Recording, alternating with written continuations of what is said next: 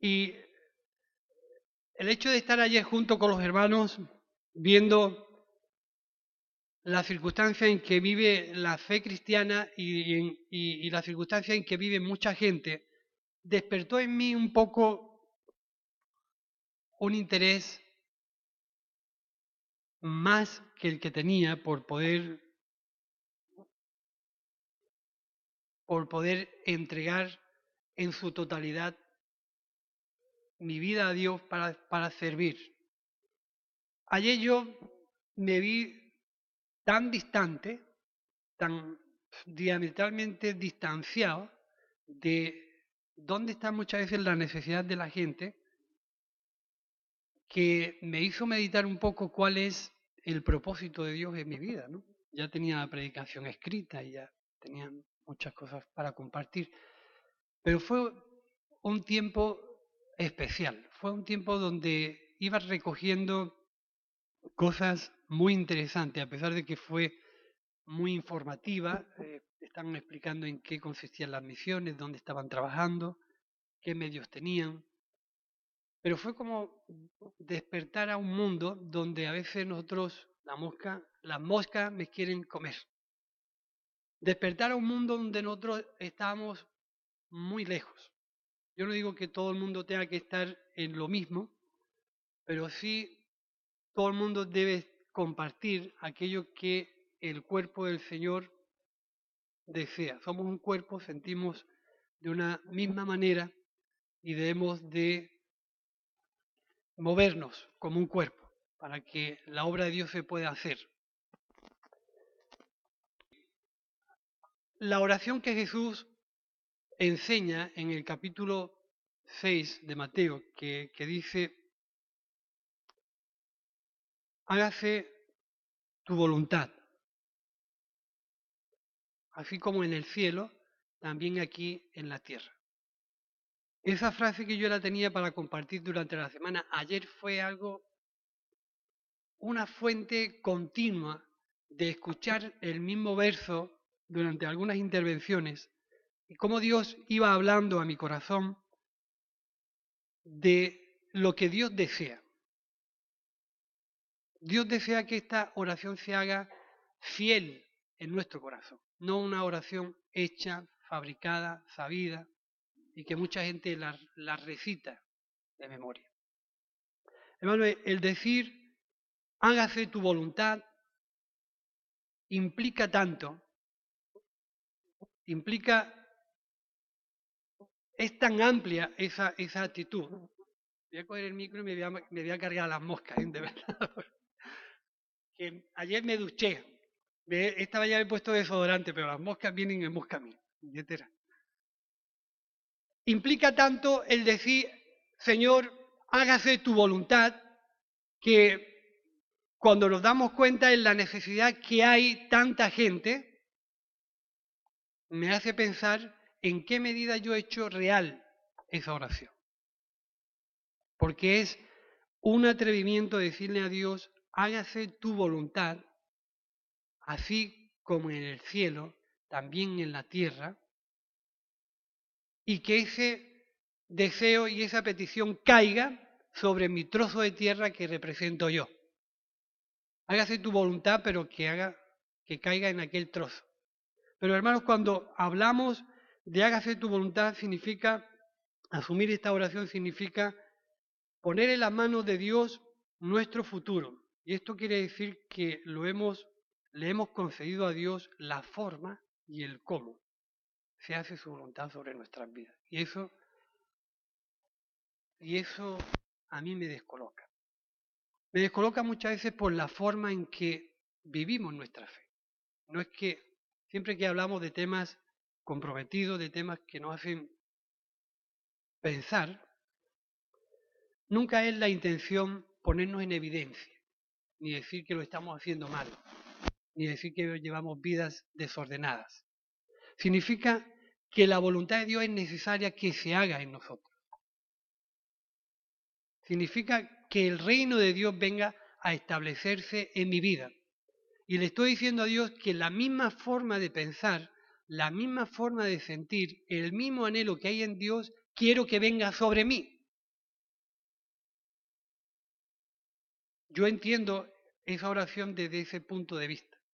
Estoy entendiendo que Dios desea reinar en mi vida con su forma de pensar, con su forma de sentir, con su forma de entender cómo debemos de servir y entregarnos a los demás. Y eso significa que en muchas ocasiones cuando tenemos que vivir circunstancias complicadas, circunstancias difíciles en las que nos va a tocar decidir qué hay de esa oración que le hemos hecho a Dios en ocasiones. Hágase tu voluntad en mi vida. Y así como tú reinas el cielo, quiero que reines en mí. De la misma forma que tú reinas en el cielo, quiero que reines en mí. Y hermano, eso es impresionante. Pararos a pensar por un momento en esa frase. Meditar cuando oramos a Dios, que es una oración que por ser el Padre nuestro y porque ha, ha encajado muy bien en la Iglesia Católica, y la rezan y la recitan, es algo que en muchas ocasiones nosotros la tenemos aparcada. Pero ojalá hoy en día en el mundo evangélico seamos capaces de hacer esta oración con todo el contenido que ésta tiene. No me importaría hacerla. Hoy no me importaría decir a Dios el Padre nuestro. Dice, ¿qué está diciendo Miguel? Estoy convencido. A veces estamos sujetos a tanta debilidad que es necesario que Dios traiga su voluntad sobre nosotros y que se implante su manera de pensar. Hay tanta diversidad de maneras de hacer las cosas que es necesario que el reino de Dios venga y se establezca en nuestra vida y nos enseñe a vivir. Yo, yo entiendo, hermanos, aparte de por lo que vi, por la manera en que a veces queremos ser dirigidos. ¿Cómo queremos ser dirigidos en nuestra fe? ¿Qué conceptos tenemos de lo que tiene que ser nuestra fe? Y hermanos, yo estoy sujeto a debilidad y hay muchas carencias en mi vida que yo no sé suplir. Y cuando se hace esta oración a Dios, le estoy diciendo que me faltan los criterios, me faltan los recursos no sé cómo hacer las cosas y por eso clamo a Dios y le digo, hágase tu voluntad y reina en mi vida como tú reinas en el cielo. Eso significa que yo estoy poniendo mi vida a disposición de Dios para que Él reine y establezca su manera de pensar. Para que el Espíritu de Dios caiga en mi interior y Dios que sabe aplicar sus formas y su manera caiga en mí y yo sepa conducirme en la casa de Dios, que es la iglesia cuya cabeza es Cristo. Cuando decimos, hágase tu voluntad sobre mi vida, estoy poniéndole a Dios mi vida a su entera disposición. Es como decirle a cualquiera de vosotros, ven a mi casa, ordena mi casa, hazte cargo de mis deudas. Si bien no, tengo muchas, pero algunas tengo. ¿eh? Pinta mi casa como quieras y enséñame a ordenar esto. También es parecido como lo que estamos viendo socialmente en lo que es la intervención de un país. Un país que durante mucho tiempo hace las cosas mal por medio de la banca, la vida laboral, el mundo de la construcción, y el mundo de la economía, las cosas van mal y como vivimos en común, resulta que si la economía de varios países va mal, la Unión Europea decide intervenir en un país y pone e implanta su manera de cómo gobernar económicamente ese país. Le pone unas normas y le restringe gastos y hace que aumenten los ingresos para reducir la deuda. Y por un tiempo está a disposición de un grupo de gente que económicamente sabe cómo levantar en la práctica o en la teoría, cómo levantar un país. Significa que ese país está intervenido. Y hermanos, nosotros algo parecido hemos vivido o vivimos. Vidas desorientadas. No sabemos cómo conducir nuestras vidas. No sabemos cómo orientarnos hacia Dios con un peso fuerte del Espíritu de Dios Y a veces vivimos o hemos vivido tantas experiencias en la vida cristiana y en nuestra comunión con Dios que llega un momento en que vivimos vidas desordenadas dentro de un orden teológico, pero vidas desordenadas en nuestro interior. No sé si me entendéis. Vidas desordenadas donde esta frase se hace cada día más latente y más real.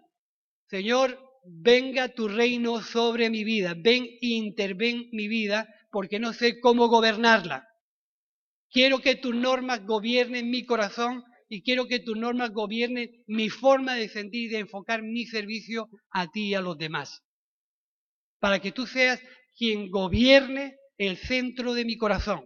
Por eso te digo, hágase tu voluntad y venga tu reino sobre mi vida. Y así como tú gobiernas el cielo, gobierna, por favor, que eso nos falta. Gobierna, te suplico, te ruego, clamo que por la misma forma que gobiernas el reino de los cielos, gobiernes mi vida y gobiernes la iglesia. Eso tiene mucho calado, hermanos, muchísimo. A mí me caló ayer enormemente ver la forma en que a veces nosotros afrontamos nuestra vida cristiana. Y hay tres conceptos que a mí me gustaría compartir en esta mañana. El primero es que Dios quiere asentar su reino sobre un buen cimiento. Dios quiere asentar su reino y su voluntad sobre un buen cimiento. Dice Mateo 7, 24 y habla acerca de el cimiento. Y habla de dos actitudes. Una prudente y otra imprudente. El cielo compara la imprudencia con un comportamiento y la prudencia con otro. Pero si yo lo hago de aquí, os vais a enfadar conmigo, os voy a caer mal y quizás deje de ser amigo de algunos y distante de otros. Pero lo vemos en el capítulo 7 del Evangelio de Mateo, capítulo 7, 24, como el cielo no tiene distancia, ni tiene crevellera en la boca, ni, ni tiene tapujos para hablar en qué condición está el hombre. Y es el principio para que Dios establezca su reino sobre nosotros. A veces queremos conocer de Dios mucho y entender a Dios más. Pero ¿sobre qué cimiento establece Dios su voluntad que pesa en nuestra vida? Que tiene calado y sobre qué lo posiciona. Tenemos en nuestro interior que encontrar la convicción de que queremos servir a Dios siendo prudentes. Y cuando uno quiere servir a Dios siendo prudentes, significa que nos vamos que tener que afrontar y ver las circunstancias que nos vienen desde una perspectiva diferente. El prudente se esfuerza, se sacrifica, se compromete, busca a Dios y se muere. Y se muere. Para que Dios establezca su voluntad. No sé si tú estás de acuerdo conmigo, pero para que Dios establezca su voluntad y reine como en el cielo nuestras vidas, o nos morimos o es imposible esto. ¿Tú entiendes eso así? O nos morimos o es imposible porque el reino de Dios va a tirar, va a tirar hacia las cosas que están en el cielo. El espíritu que Dios ha depositado en nuestro corazón va a tirar y va a anhelar las cosas que están en el cielo. La carne va a anhelar lo que está aquí y va a buscar su establecimiento aquí. Pero si hemos hecho esta frase, esta oración con convencimiento, venga tu voluntad sobre mi vida, lo que va a desear nuestro corazón es lo que hay en el cielo. Y lo que hay en el cielo hay que asentarlo sobre un buen cimiento, y ese es Cristo. No hay otro. Para encontrar a Cristo en su verdadera dimensión, hay que buscar cuál fue el devenir de Cristo. Y fue por el que todos sabemos. Darse a los demás, buscar el bien de los demás, acercarse a los debilitados, al que está desorientado, al que está perdido, y finalmente como premio morir. Y nosotros a veces casi eso lo tenemos cambiado. Cuanto más cosas hacemos en la iglesia, cuanto más, mejor nos portamos, cuanto más nos entregamos, cuanto más nos comprometemos, cuanto más nos sacrificamos, más en alto queremos que nos ponga. Es como tener caminos diferentes. No sé si me entendéis esta mañana, pero la vida que hemos escogido para servir a Dios nos está entregada para levantar a Cristo, no para levantarnos nosotros, para que Cristo sea levantado. Y por medio de esta actitud la gente se acerque a Él. Así que lo que el Evangelio nos transmite es algo difícil de escoger. ¿Quién quiere morir?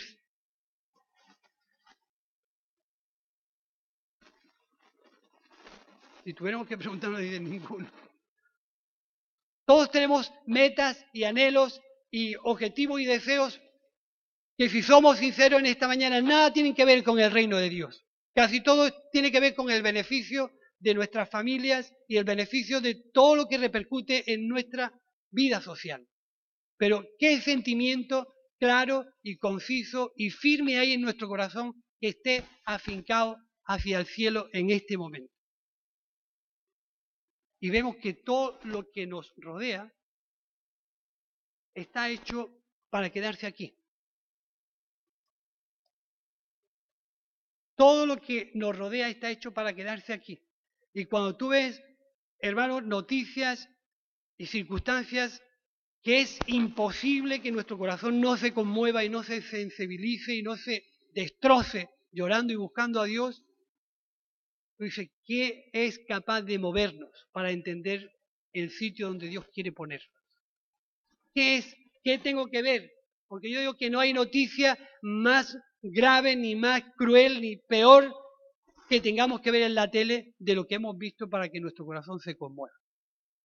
No hay noticia. Hemos visto lo peor de lo peor. Lo peor de lo peor. Y sin embargo nuestro corazón sigue en muchas ocasiones afincado, con métodos, con circunstancias y con metas que nada tienen que ver con Dios. Así que esta oración de hágase tu voluntad y venga tu reino sobre mí, y como tú gobiernas el cielo, gobierna mi vida, no se puede hacer, porque no hay unas bases establecidas para que Dios pueda hacer lo que Él quiere. Caminar ligeros, caminar libres, caminar dispuestos a servir a Dios en aquello que nos pida, sentir el llamado de Dios para servir, no tener apego a las cosas terrenales que nos atan y que nos esclavizan y que nos anclan aquí sin ningún tipo de objetivo, para dejarlo aquí. Y a veces vemos también la contradicción de lo que acabamos de comentar con lo de lleno. Padres entregados al servicio padres que viajan y mueven y ayudan a tantísimas personas en tantos países y fíjate, vaya premio o vaya situación difícil de digerir. No es una contradicción para nosotros entender esto, porque las reglas de Dios son diferentes, son distintas, son eternas, son para siempre. Y Dios trabaja de una forma distinta. Para entender este hecho tenemos que pedir con todo nuestro corazón que el reino de Dios se instale en nuestro corazón. Si no, esto es inentendible, esto es irracional, esto no lo entiende nadie. Carnalmente y humanamente esto no es digerible. ¿Sí o no? Yo no lo entiendo. Si tengo que decir que eso lo entiendo, yo no lo entiendo. Tengo que ser lo más sincero, no lo entiendo. Por eso cuando esta oración se hace fuerte en mí, puedo ir entendiendo algo. Señor, como tú gobiernas el cielo, yo necesito que gobierne mi vida. No voy bien. Las cuentas no me salen, ni económicas, ni espirituales, ni de ninguna forma. No me salen las cuentas. ¿Por qué? ¿Te has preguntado por qué?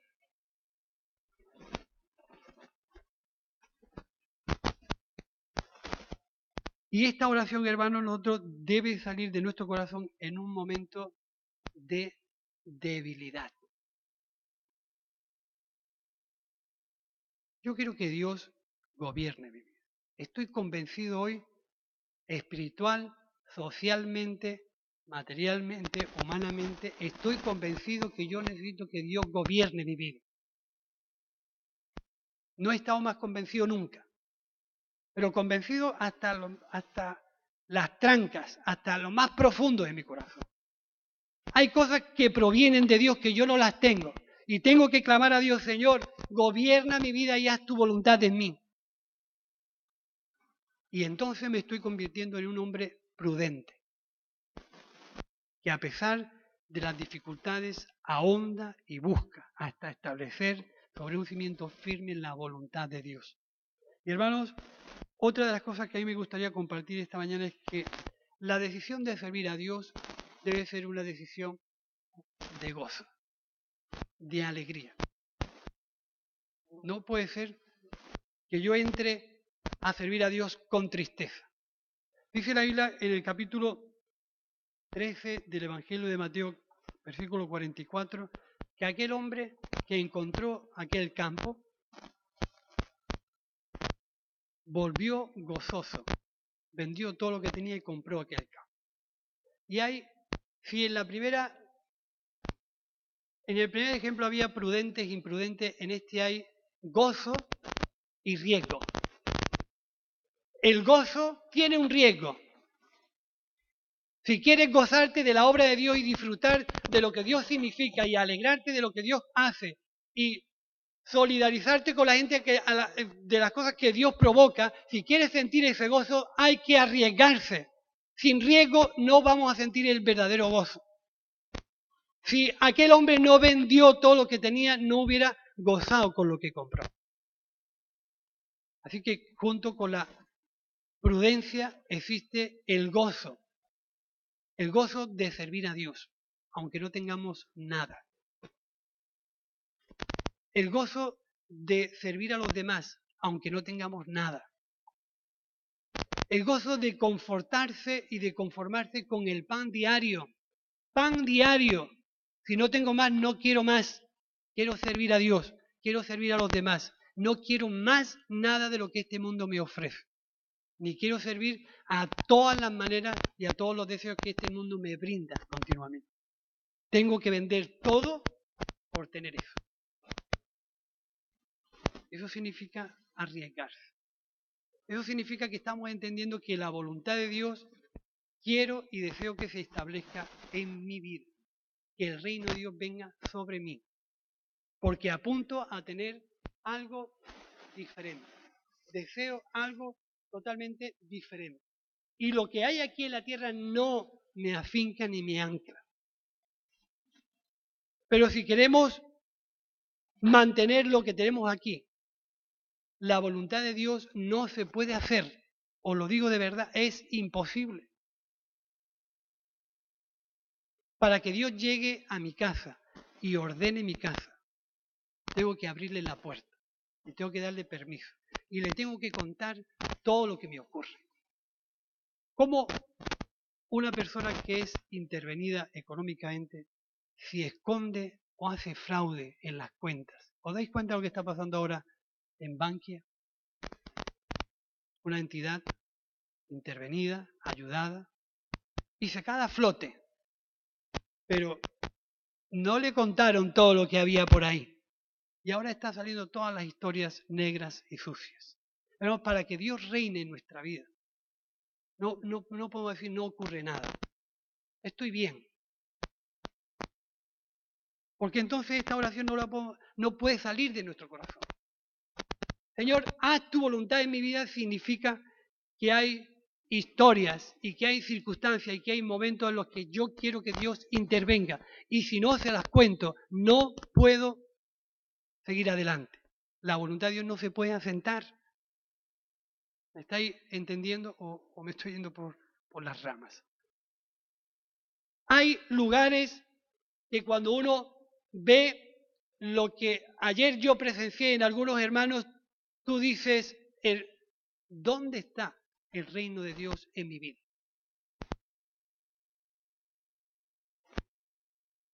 Ayer repitieron más que yo, se repitieron, de verdad. Mira que yo me repito, por más que yo. La pasión, pasión, pasión, pasión por la gente, una y otra vez. Y yo, le, yo me preguntaba a mí, ¿dónde está esa pasión en mi interior? ¿Dónde tengo yo la pasión? ¿A qué me estoy dedicando en mi vida? Como decía, me parece que era Perales, ¿no? ¿A qué dedica el tiempo libre? ¿No era Perales? ¿A qué su tiempo libre? ¿Dónde está mi corazón, hermano? Tú dices, lo que yo viví ayer conmovió mis entrañas. De verdad, conmovió hasta lo más profundo. Teatro, en palabras, en testimonio. Yo me, yo me estaba autoanalizando a mí, yo no estaba juzgando a nadie ni pensando en nadie. Gracias a Dios, no pensaba en nadie. Me estaba autoanalizando yo. Y yo decía, Señor, ¿dónde está mi corazón? ¿Dónde está tu reino en mi vida? ¿Quién reina en mis sentimientos y quién dirige mis emociones y hacia dónde yo quiero que mi voluntad sea dirigida? Y me, me planteé y me fui alegre y triste a la vez. Me fui alegre y triste a la vez porque el Espíritu de Dios me hizo meditar y me hizo reflexionar. Y yo en esta mañana me levanté decidido decir, esta oración yo quiero hacerla de todo corazón, consciente, sereno, tranquilo, nada emocional, nada altivo, es decir, nada eh, eh, subido en, en un estado de ánimo, sino consciente y maduro, sabiendo que esta necesidad está en mí. Quiero que la voluntad de Dios se haga y se cumpla como gobierna el reino de los cielos. Quiero que gobierne mi vida, porque quiero entender a Dios. Y quiero ver a Dios en mi manera de vivir, en mi manera de relacionarme con los demás y quiero encontrar el sitio idóneo para servir a Dios. Y quiero que esta oración que nace de lo más profundo de, de, una persona convencida de la realidad de Dios, porque de eso estoy convencido, de la realidad de Dios en el creyente, pero a veces mi corazón se llena de dudas y se llena de incertidumbre. ¿Por qué el reino de Dios no funciona en la vida de los creyentes? ¿Qué manera de gobernar queremos o qué manera de llevar nuestras vidas queremos que Dios cumpla en nuestras vidas? Si Dios tiene una manera de pensar y una manera de desear y una manera de sentir y una manera de gobernar, no le podemos retorcer el brazo para que haga y cumpla lo que nosotros queremos, porque eso no es el reino de Dios.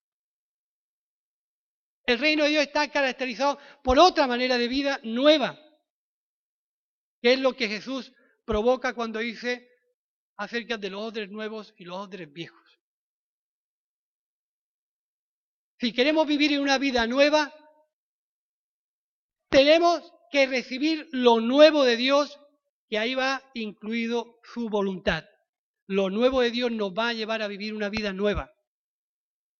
Una vida que no tenga anclas ni sitios fijos aquí que nos sujeten, nos entretengan y nos distraigan y nos hagan estar tan distantes de la necesidad de aquella gente que, que vive lejos.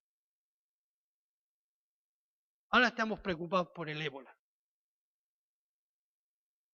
Ébola lleva, lleva llevándose gente 30 años.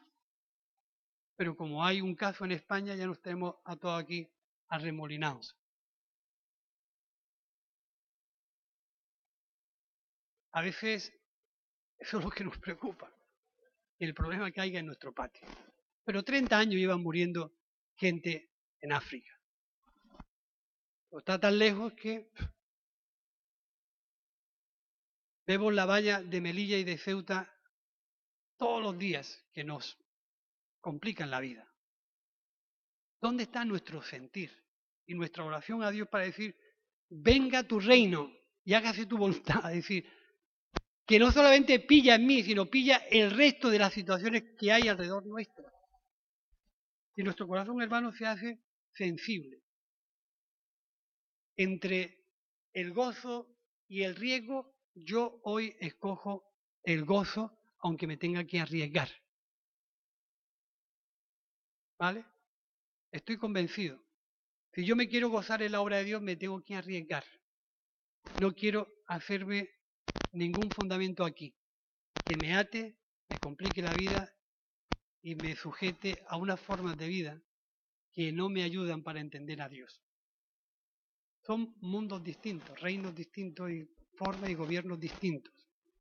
Si decimos que Dios, quiero que Dios gobierne mi vida, nos estamos metiendo en un reino diferente, en una manera de gobernar diferentes, en una manera de ver la vida diferentes, que va a chocar frontalmente con nosotros y nuestro ancla del alma está aquí. E, es, cierto, eso es lo que nos encontramos a diario. Por eso hay muchas dificultades de entender muchas de las cosas que hay a nuestro alrededor. La tercera cosa es que Jesús decía, no haceos tesoros en la tierra. Mateo 6, 19. Poned las miras en el cielo y no haceos tesoros en la tierra. ¿Eh? Yo le puse las dos diferencias, lo que perece y lo que permanece. Si pones las miras en las cosas de la tierra, estás invirtiendo en cosas que se van a quedar aquí, que permanecen aquí. Si ponemos las cosas en la vida de Dios, hay cosas que van a perecer, pero la gran mayoría van a permanecer. Así que los dos términos nos podemos aplicar. Si yo, en alguna forma, como decía Jesús en el capítulo 12 del Evangelio de Juan, si yo pierdo mi vida por causa de, resulta que la gano. Pero si yo quiero ganar mi vida, resulta que la pierdo. Y entonces ese, ese entramado se va a entender desde el punto de vista cómo hago yo esa oración a Dios. Hágase tu voluntad en mí. Si yo hago esa oración de corazón y le digo, venga tu reino sobre mí, eso lo entiendo perfectamente. Porque sé a dónde me lleva el reino de Dios. Y el reino de Dios me lleva a vivir una vida nueva, aceptando las normas de Dios y el sentir y la manera de pensar de Dios.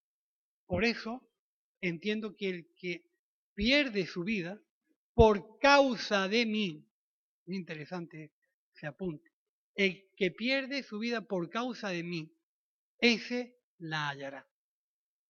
Pero el que gana su vida, ese la perderá. Si esto lo dice un predicador, se buscan muchos problemas. Si lo dice Jesús, lo leemos y lo ignoramos, porque nos complica la vida. Y hermano, yo creo que la iglesia en general, y la nuestra, debe de reflexionar acerca de dónde está y qué lugar ocupa esta oración en nuestro corazón. ¿Es esto algo que hay que recitar de memoria en la Iglesia Católica y aquí por perjuicio no lo hacemos. ¿Dónde está esa oración en mí? Porque depende mucho de esa oración. Hágase tu voluntad. De Jesús, en tres momentos claves de su vida, tuvo que hacer uso de ese sentimiento que quiso enseñarnos y trasladarnos mucho tiempo antes que todo ocurriera. ¿eh? Pasó el desierto y tuvo que aceptar primero la voluntad de Dios antes que aquello que se le estaba ofreciendo delante. ¿Vale? Y el momento del Gesemaní, momento importante, donde esa oración se hizo integralmente profundamente y, de una manera convencida realidad de la vida de Jesús. Hágase tu voluntad y no la mía. Hágase tu voluntad y no la mía. Hermano, esos son las credenciales de que hemos encontrado el fundamento. que nos lleva a morir a los deseos, a todas las apetencias y a todos los fliteos de este mundo y decidimos voluntariamente que la voluntad de Dios se haga en nosotros. A partir de ahí encuentro el gozo de mi vida cristiana. A partir de ahí no me importan los sacrificios los compromisos que la vida cristiana me pida. Me puedo levantar de día, de noche, trabajar 40 horas seguidas, lo que, lo que haga falta para el reino de Dios. A donde haga falta, allí me presento sin ningún tipo de cansancio, sin ningún tipo de interés. Es Dios en mi vida porque trabajo en su reino y para Él. Y todos los esfuerzos me son escasos. Y eso produce gozo. No cansancio, gozo. Y eso produce alegría, no tristeza, alegría. Como se produce en el cielo cada vez que un pecador se arrepiente que hay gozo en el cielo cada vez que un pecador se arrepiente. Pues cada vez que alguien se entrega a Dios, no tiene que ser algo que digamos, cuánto trabajo me ha costado, hay que ver lo que he orado por él, y parece que estamos echando ahí un sentimiento. Gracias por esta persona que se ha entregado a Cristo. Esto produce gozo y alegría en mi corazón. Pero eso, hermano, ha costado un riesgo. Y el riesgo a veces no nos gusta. Pero si no nos arriesgamos, no vamos a entender la voluntad de Dios. Hay que arriesgarse. Todo en el mismo lugar, no. Todo haciendo la misma cosa, no. La Biblia dice que somos un cuerpo que tiene una cabeza y que tiene muchos miembros y que todos los miembros funcionan de manera armoniosa cuando entendemos qué me pide Dios y cómo hacer la voluntad de Dios en mi vida dentro de un cuerpo. Y entonces mi trabajo en la iglesia se hace súper claro y transparente. Y dice Pablo en Colosenses, poner la vista en las cosas de arriba y no en las de la tierra. Y buscar las cosas de arriba donde está Cristo. es rompedor, ¿eh? Dice, poner la vista en las cosas de arriba y no en la de la tierra. Buscad las cosas de arriba donde está Cristo. Yo no necesito interpretación. No quiero explicaros esto. Quiero dejaros para que reflexionéis. Juntamente conmigo, claro. Yo estoy aquí dentro también. Buscar las cosas de arriba donde está Cristo. No busquéis la comida que perece, sino aquella comida que a vida eterna permanece. es una advertencia continua en los evangelios cómo la voluntad de Dios se extiende y se habla y se transmite por medio de Jesús. Es una lluvia continua de advertencia, de exhortación a toda la gente que rodea a Jesús indicándoles que hay un reino que se ha acercado, que vive en medio de ellos, que está en medio de ellos y que hay que vivir de una forma diferente, entender las cosas de una forma diferente, vivir una vida nueva. Y todo eso implica que Jesús dice, buscar las cosas de arriba, no las de la tierra. No hagáis tesoros en la tierra. No, no pongáis vuestro corazón en las riquezas. ¿De qué depende la vida del hombre? Preguntas que a veces nosotros tenemos continuamente en nosotros. ¿De qué depende la vida del hombre? Depende, según los que hemos depositado nuestra vida en Dios, del pan que comamos, que desciende del cielo. Él nos dará nuestro pan diario, ¿no? ¿Sí o no? Nos dará nuestro pan diario. Y nos dará la porción justa que necesitamos.